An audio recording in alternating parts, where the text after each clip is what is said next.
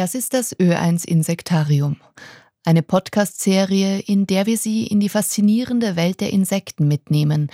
In der ersten Staffel geht es um Insekten als Klimaverlierer. Was die Welt am Brummen hält. Der Holzkäfer. Steckbrief. Der Alpenbock. Wissenschaftlicher Name Rosalia alpina. Familie Bockkäfer. Körpergröße 2 bis 3 cm.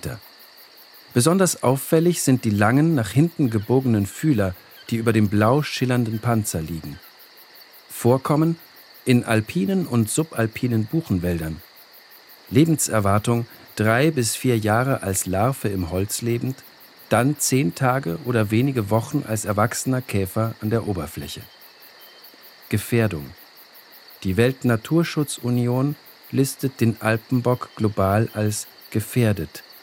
Er steht in ganz Europa unter Schutz.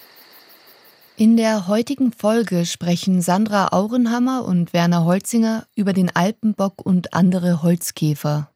Sie arbeiten für das Öko-Team in Graz, ein Ingenieursbüro für Biologie, das zum Beispiel die Planung zum Bau von Straßen und Kraftwerken begleitet und sicherstellt, dass umweltverträglich gearbeitet wird. Die Insekten spielen dabei eine immer größere Rolle. Wenn man von biologischer Vielfalt spricht, dann ist ein Aspekt die Artenvielfalt. Und wenn man sich die Artenvielfalt in Österreich anschaut, dann haben wir so rund 54.000 Tierarten und man muss wissen, dass drei Viertel davon Insekten sind. Das heißt, immer wenn man eigentlich von biologischer Vielfalt spricht, machen die Insekten da einen riesengroßen Teil aus, weil es einfach so viele Arten gibt. Und auch wenn sie klein und vielleicht unsichtbar und unbekannt sind, dann haben sie ganz wichtige biologische Funktionen. Und darum sind die Insekten eigentlich eine zentrale Gruppe, die man beachten muss, wenn es um Naturschutz und um den Erhalt biologischer Vielfalt geht. Sandra Aurenhammer ist Koleopterologin, was bedeutet, dass sie zu Käfern forscht. Innerhalb des ohnehin extrem diversen Reichs der Insekten bilden die Käfer die artenreichste Gruppe. In Österreich haben wir rund 7500 unterschiedliche Käferarten. Das ist wirklich eine sehr, sehr diverse Gruppe, die unterschiedlichste Lebensräume besiedelt, von der Wiese bis zum Wald, ins Gebirge, Wasserlebensräume. Also Käfer sind auch in menschlichen Behausungen, in Vorräten, überall zu finden und erfüllen natürlich auch wichtige Ökosystemdienstleistungen in den Lebensräumen, die sie besiedeln. Sie sind Nützlinge, Bestäuber, sie bauen organisches Material ab, auch organisches Material im Wald zum Beispiel, Totholz und haben verschiedenste Funktionen im Ökosystem. Totholz ist ein wichtiges Stichwort. Sandra Aurenhammer ist nämlich auf Xylobionte-Käfer spezialisiert, also auf Holzkäfer. Xylobiont, Xylos, das Holz, das heißt im und am Holz lebend. Das heißt, in einer Lebensphase oder in der gesamten Lebensphase am Holz, im Holz. Das sind also Arten, die sich quasi im Holz entwickeln, Holz bewohnen, sich von Holz ernähren oder eben Holz als Lebensraum nutzen in verschiedensten Weisen. Holz und Holzpilze, eigentlich muss man sagen, ergänzend. Wenn man in der Biologie Tiere in Ordnungen zusammenfasst, so blickt man dabei meist auf ihre Verwandtschaftsbeziehungen. Wenn man von den Xylobionten-Insekten spricht, so ist diese Einteilung hingegen eine ökologische. Darunter sind ganz unterschiedliche Familien zusammengefasst, die eines gemein haben, den Lebensraum Holz. Einer der uns bekanntesten, auffälligsten, größten, überhaupt der größte heimische Käfer ist der Hirschkäfer zum Beispiel als Xylobionter Käfer.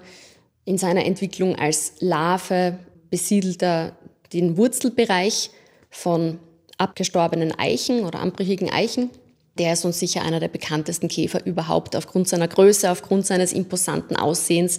Die Männchen eben mit den erweiterten Mandibeln, ganz auffällig und so geweihförmig. Aber auch wenn alle Xylobionten Käfer im Holz zu Hause sind, bewohnen und benutzen sie den Wald doch ganz unterschiedlich, erklärt Sandra Aurenhammer. Manche halten sich räuberisch zum Beispiel in den Strukturen auf. Das sind zum Beispiel Borkenkäferräuber, einige Buntkäferarten zum Beispiel, die sich einfach dort räuberisch aufhalten und anderen totholzbewohnenden Arten sozusagen nachstellen und deren Larven fressen zum Beispiel.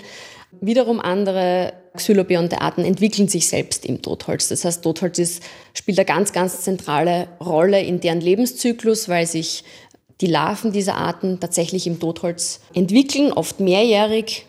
Die Käfer verbringen oft mehrere Jahre als Larven in diesem Holz und die Lebensspanne als fertiges Insekt beträgt bei vielen Arten dann nur wenige Wochen. Und die Hauptlebensphase verbringen viele Totholzkäfer dann tatsächlich als Larve im Holz. Das gilt auch für den Alpenbock.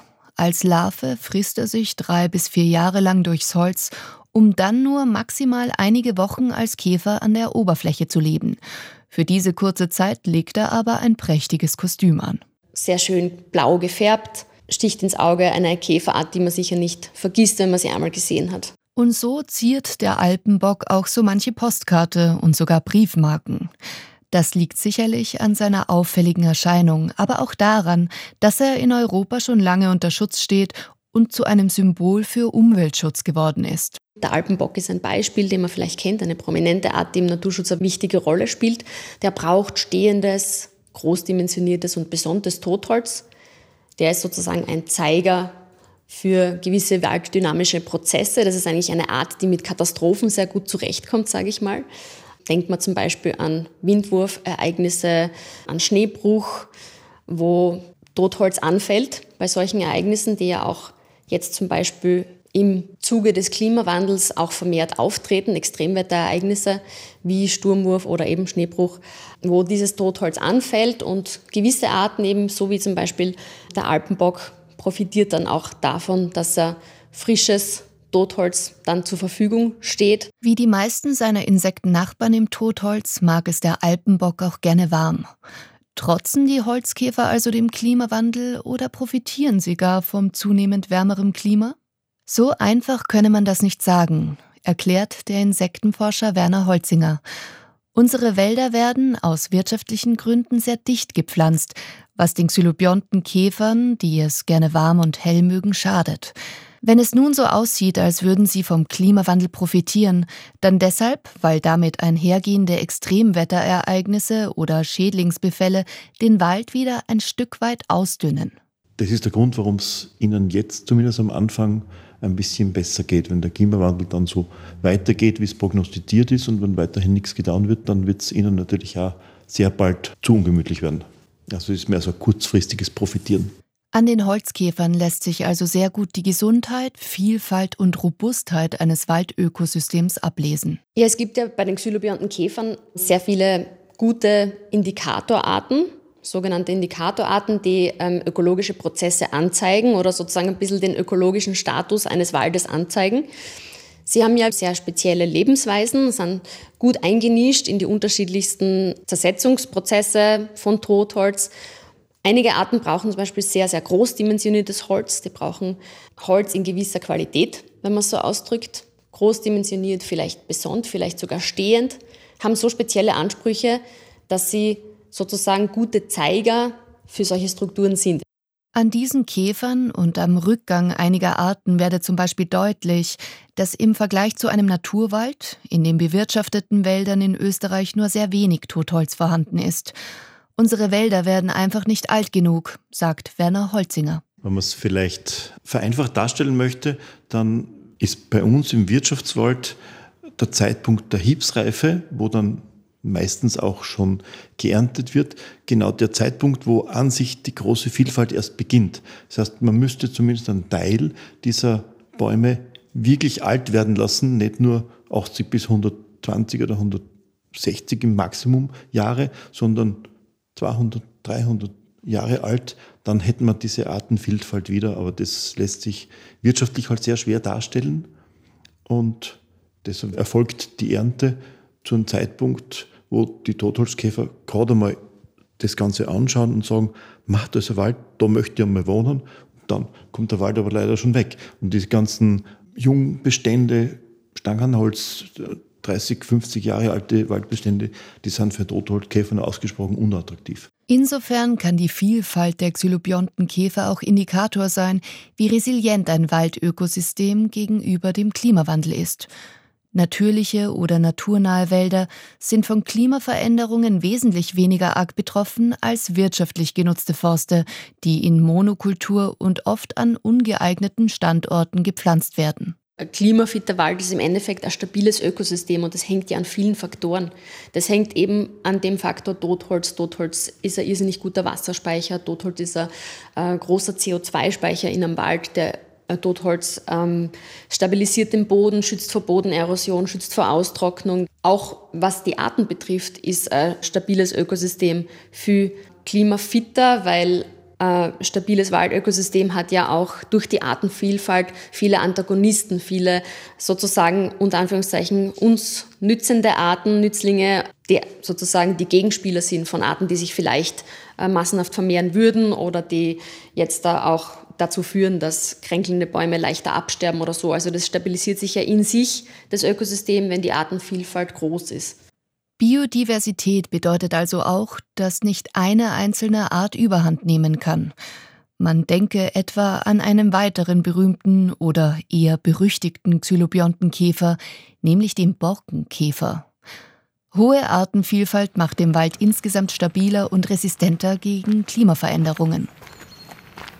Was hat die Käferforscherin Sandra Aurenhammer also besonders im Blick, wenn sie in den Wald geht? Wenn ich auf der Suche nach xylobionten Käfern bin, was mich immer sehr freut, ist Waldwildnis. Zum einen sind natürlich wilde, natürliche Ökosysteme ähm, ja, was Besonderes in unserer Landschaft und sehr selten geworden. Zum anderen haben, hat Waldwildnis natürlich ein ungeheures äh, biologisches Potenzial. Totholz ist die Wiege der Biodiversität. Und wenn ich in den Wald reingehe, dann schaue ich mich natürlich sofort um, ob es da Strukturen gibt, die spannend sind, wo sich Käfer drin entwickeln könnten. Das sind stehende, abgestorbene Bäume zum Beispiel, Baumpilze, Baumhöhlen, große alte Bäume, die einfach einen großen Durchmesser haben. Das ist ganz was Besonderes in unseren heimischen Wäldern und weil ich weiß, dass das riesige Insektenhotels sind und dass die viel zu bieten haben biologisch. Besonders erkundungsfreudigen WaldbesucherInnen rät Sandra Aurenhammer dazu, einen Blick in die dunkelsten Stellen im Totholz zu werfen.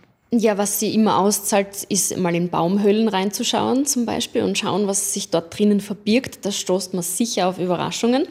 Eine sehr prominente Käferart, die dort zu finden ist, ist der Juchtenkäfer. Und findet man den Juchtenkäfer, vielleicht im Wald, vielleicht auch in alten Streuobstbäumen, dann weiß man, hier hat die Artenvielfalt eine Chance, sagt Werner Holzinger. Auch hier wieder, der Juchtenkäfer ist Indikator für eine ganze Lebensgemeinschaft und die Bäume sind Nahrungsressource, Brutstätte für ganz viele verschiedene Arten, die man sonst in der intensiv bewirtschafteten Landschaft fast nicht mehr findet.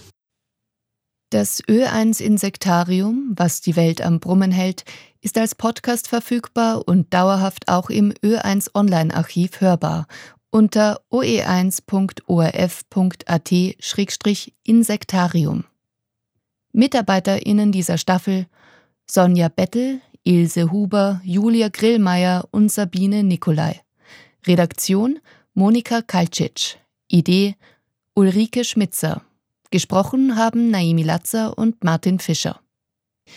Es gibt übrigens 40 Ö1 Podcasts, von Nachrichten und Reisen über Literatur und Digitalem bis zu historischem und klassischem, zu hören überall dort, wo es gute Podcasts gibt.